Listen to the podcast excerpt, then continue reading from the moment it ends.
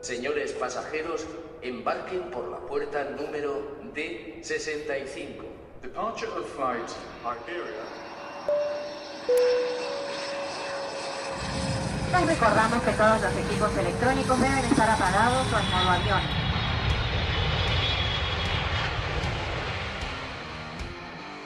AVE, procedente de Sevilla Santa Justa, vía 2.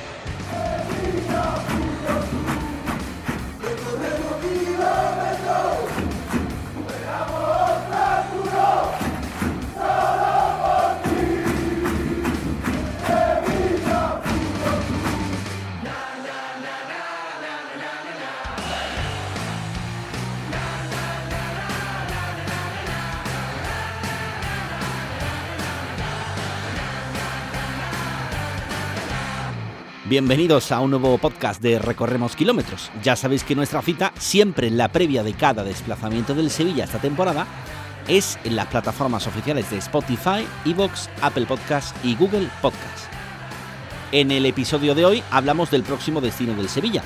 Nos toca la Copa del Rey y nos vamos a Vitoria para jugar los octavos de final ante el Deportivo Alavés. Así que hoy recorremos juntos los 820 kilómetros entre Ramón Sánchez Pijuán y el estadio de Mendizorroza.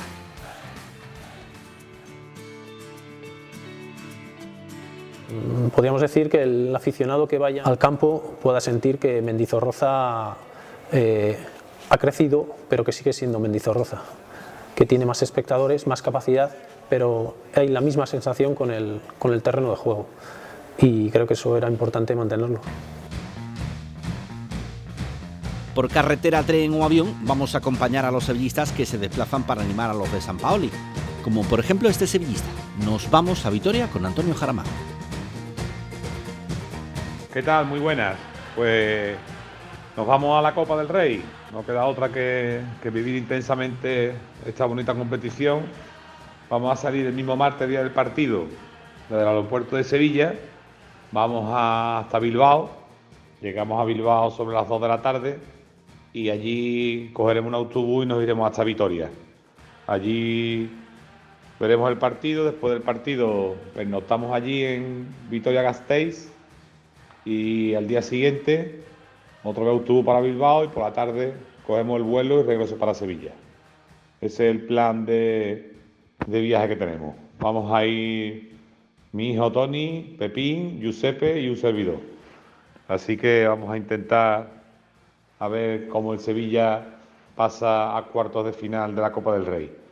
Este partido me recuerda mucho a, aquel partido de, con Montela en el banquillo, que fuimos a jugar al, al Wanda Metropolitano y el equipo estaba en horas muy bajas, eh, se acababa de echar el entrenador, creo que recordad que fue el de los primeros partidos de, de Montela y, y hay- eh, nadie daba un duro por aquel equipo. El, Atlético Madrid de Simeone estaba muy fuerte por aquella época y nos plantamos allí y ganamos 1-2. Y después aquí volvimos a ganar al Atlético Madrid y nos plantamos en la, en la semi y después nos plantamos en la final. Creo que tiene algo de similitud, ¿no? El Sevilla está en horas muy bajas, muy bajas, muy bajas, mucho más bajas que aquella que entonces, eh, hay que decirlo. Pero tiene ese, para mí ten- te- tengo eso en la mente, ¿no? Que, el, equipo está en horas bajas y ojalá, ojalá saquemos lo mejor del equipo y nos traigamos la eliminatoria para acá, que si pasamos a cuartos de final, pues estamos ya a tres partiditos de, de una final. Cuando yo siempre se lo digo a mis hijos, cuando, cuando más hay que crear el Sevilla es cuando peor esté. Y como ahora está el Sevilla en horas bajas, ahora es cuando yo más ganas tengo de viajar y más ganas tengo yo de apoyar a los míos. Ojalá, ojalá que, nos den una alegría y podamos venir para Sevilla contentos de que el Sevilla está en cuarto de final de la Copa del Rey. Venga, un saludo.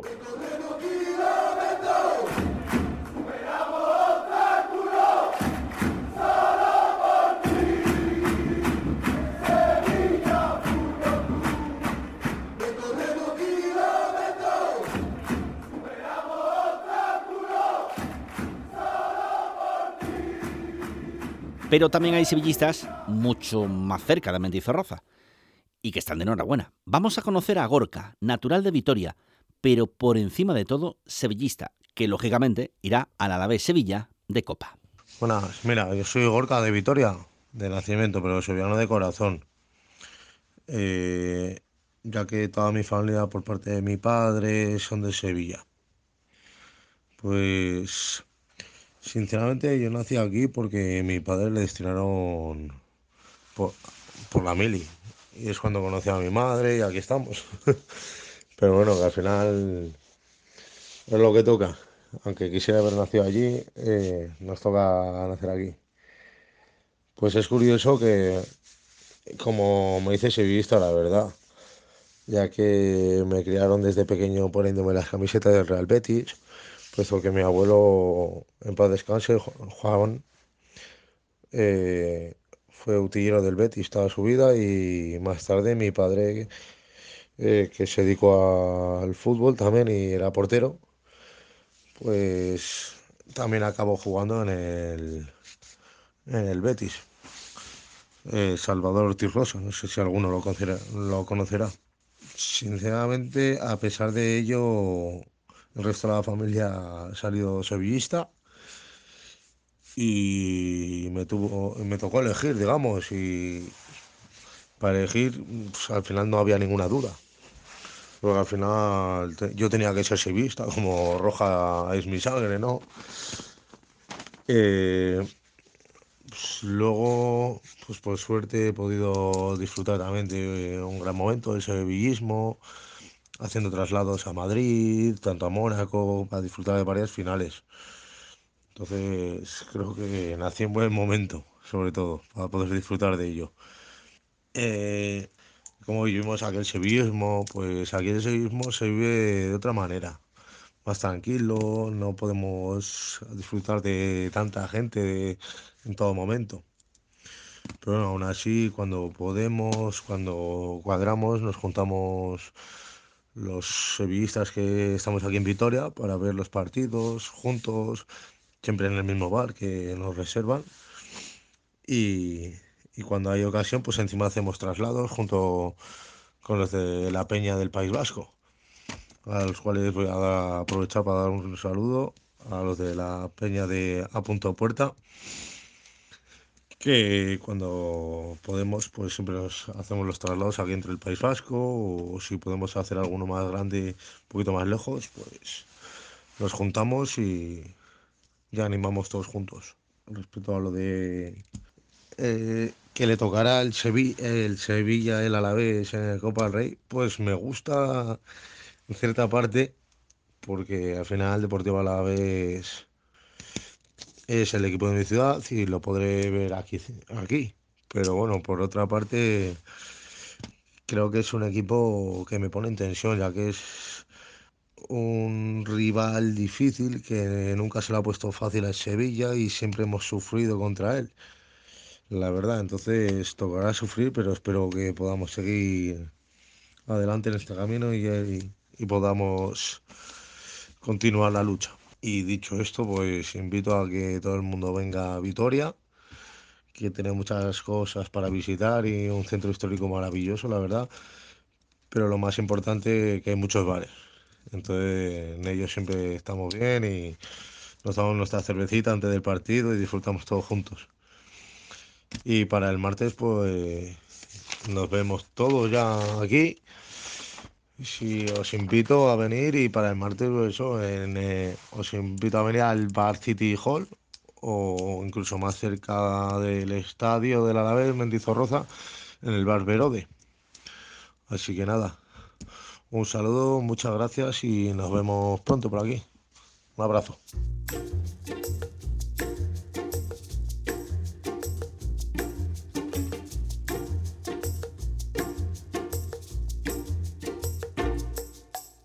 Partido entre semana, partido de Copa del Rey, los octavos de final viajan para el Sevilla al norte de España para jugar contra el Alavés en Vitoria. Dicen las agencias meteorológicas que esta semana nieva en Vitoria, así que lo primero que recomendamos es abrigarse bien. La cota de nieve llegaría a estar 400 metros al final del día y las temperaturas siempre por debajo de los 10 grados el día de partido. Jugamos en Mendizorroza con condiciones climáticas de frío, incluso nieve. Para llegar tenemos múltiples opciones. Si cogemos el autobús, hay varias líneas en este transporte público que nos dejan cerca del estadio. Apunten. Las líneas son 13, 6, A y B. Para ir en tren tenemos dos opciones, o dos estaciones, mejor dicho, donde bajarnos. Egoalde y Lobaina. Son buenas opciones, ambas quedan a menos de 10 minutos de Mendizorroza y andando es otra opción, pero una opción real, y es que Vitoria me parece realmente un lugar precioso lleno de parques y calles con mucho encanto y vida. Solo media hora a pie, desde el centro hasta el estadio de Mendizorroza se convierte en una opción más que buena para ir al estadio.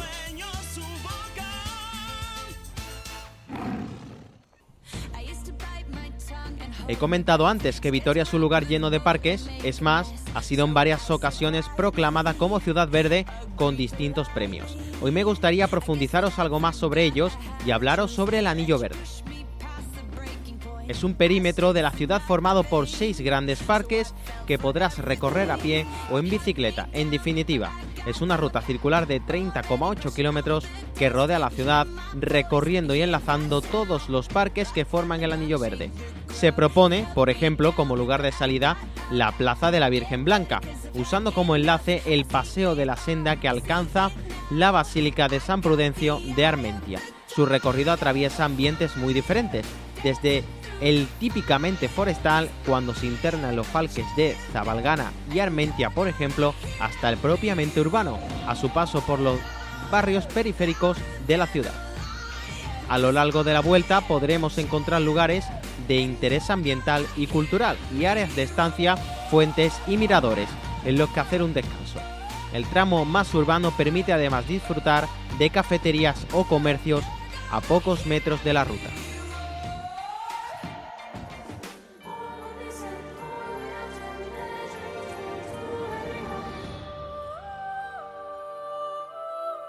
Otro de los grandes atractivos de Vitoria es la Catedral Gótica de Santa María, construida a finales del siglo XIII y situada en el casco antiguo. Recomendamos una visita guiada para descubrir todos sus secretos. Por ejemplo, podremos acceder a la parte de la cripta donde encontraremos un museo donde conocer la historia de la catedral y de la ciudad con paneles y contenido multimedia. Y venga, va, vamos ya con el papeo. Lugar de pinchos, así que pinchos recomendaremos. Que por Vitoria hay mucho y bueno donde elegir. Taberna Cholar. Si venimos aquí, tenemos que probar las rabas, que es la especialidad. Dicen por ahí que son las mejores del mundo, cosa que habrá que comprobar. La Malquerida. Seguimos con los pinchos. Aquí es el pincho principal y plato estrella del local, el risotto de setas. Imaginaos que hemos ido a dos sitios de pinchos todo muy bueno y rico, y ahora queremos unas croquetitas. Pues en el bar Idoia hay cuatro tipos. Y a ver, yo probaría las cuatro, la verdad. Ahí van. Setas, jamón ibérico, queso y diazabal y bacalao. Después de la ruta gastronómica, lo que más apetece es fútbol, presentado en Recorremos Kilómetros los octavos de final de Copa para el Sevilla contra el Alavés en Vitoria.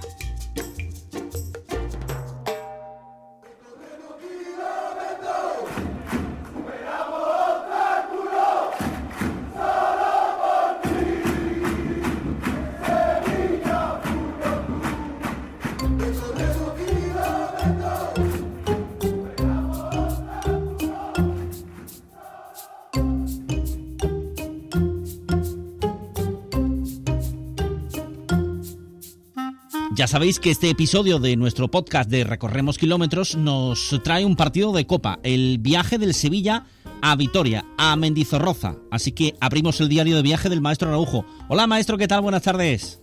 ¿Qué tal Alberto? Buenas tardes, buenas tardes a todos los oyentes de Sevilla Fútbol Club Radio.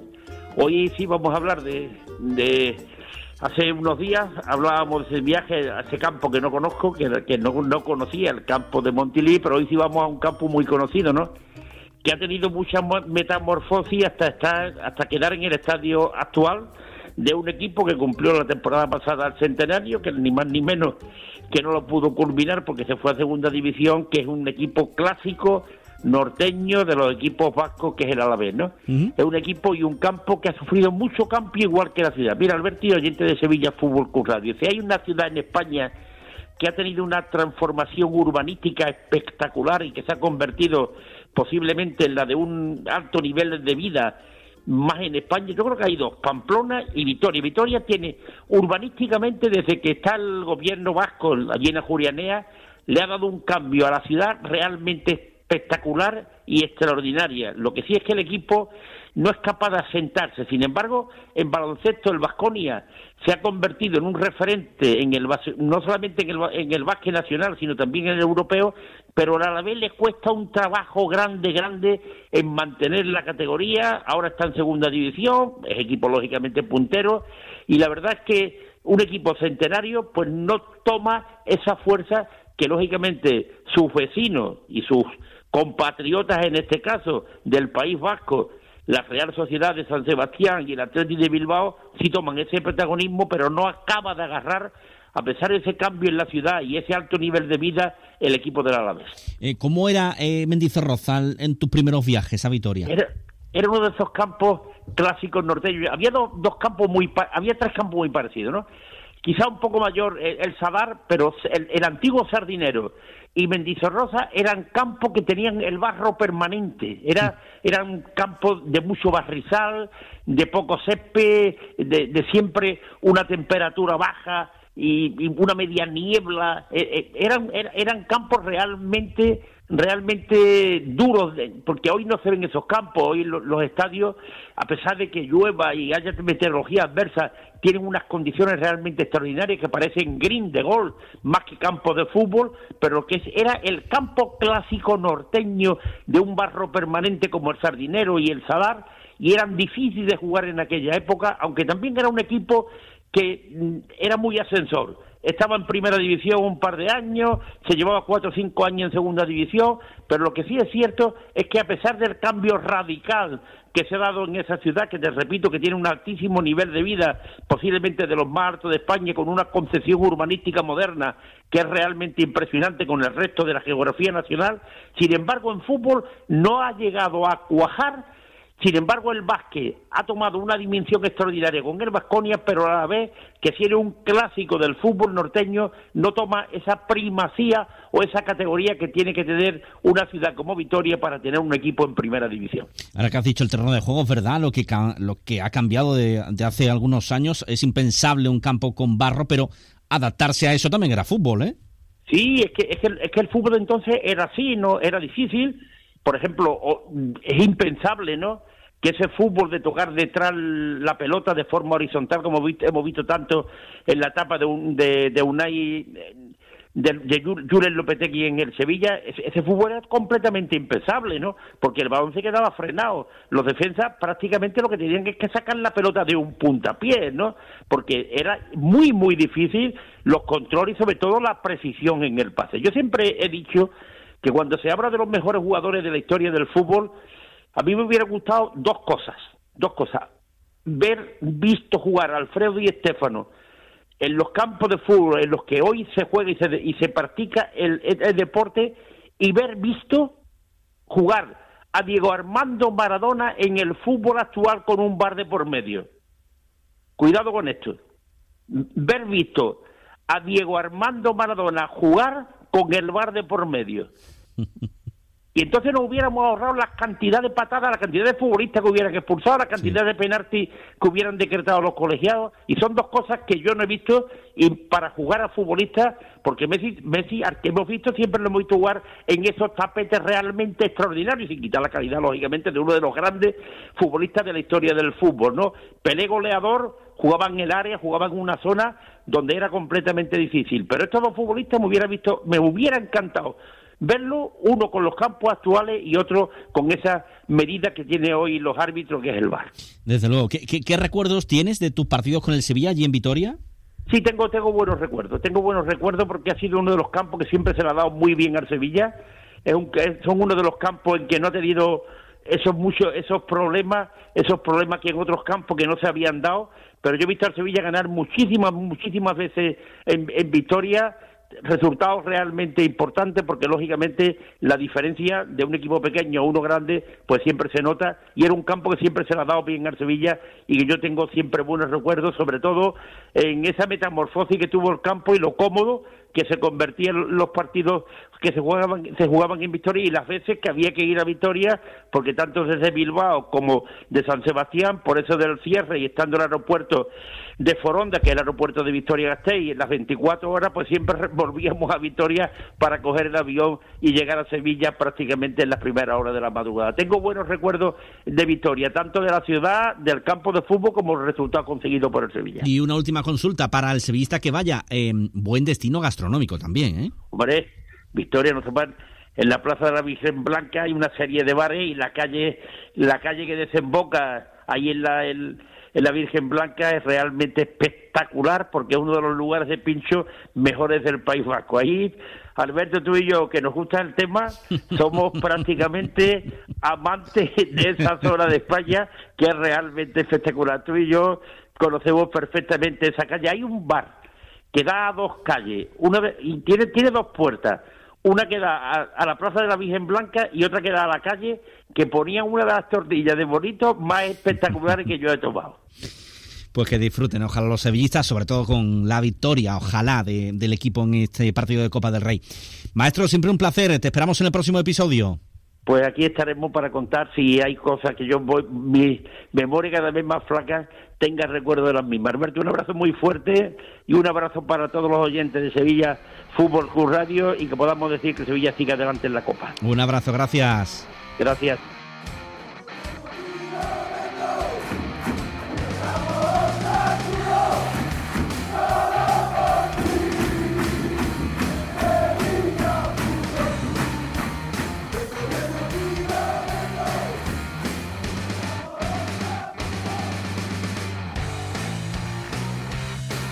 Llegamos al final de este camino, en este caso de Copa del Rey. Gracias por dejarnos compartir ruta hasta Vitoria, aquí juntos en tu podcast de viajes en clave sevillista. Nos volvemos a encontrar en el próximo episodio para recorrer kilómetros juntos, siempre con el Sevilla Fútbol Club. Os espero. Gracias y buen viaje.